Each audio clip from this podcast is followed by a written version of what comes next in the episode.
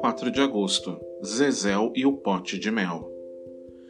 Quem pegou meu pote de mel? esbravejou o urso Zezel. Como alguém pode ter pego seu pote se você vive grudado nele? questionou o rato Tatu.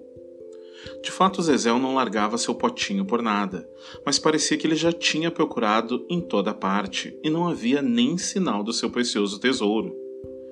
Já olhou embaixo da cama? disse Tatu, tentando ajudar. Verdade, lá eu não procurei ainda, lembrou o urso.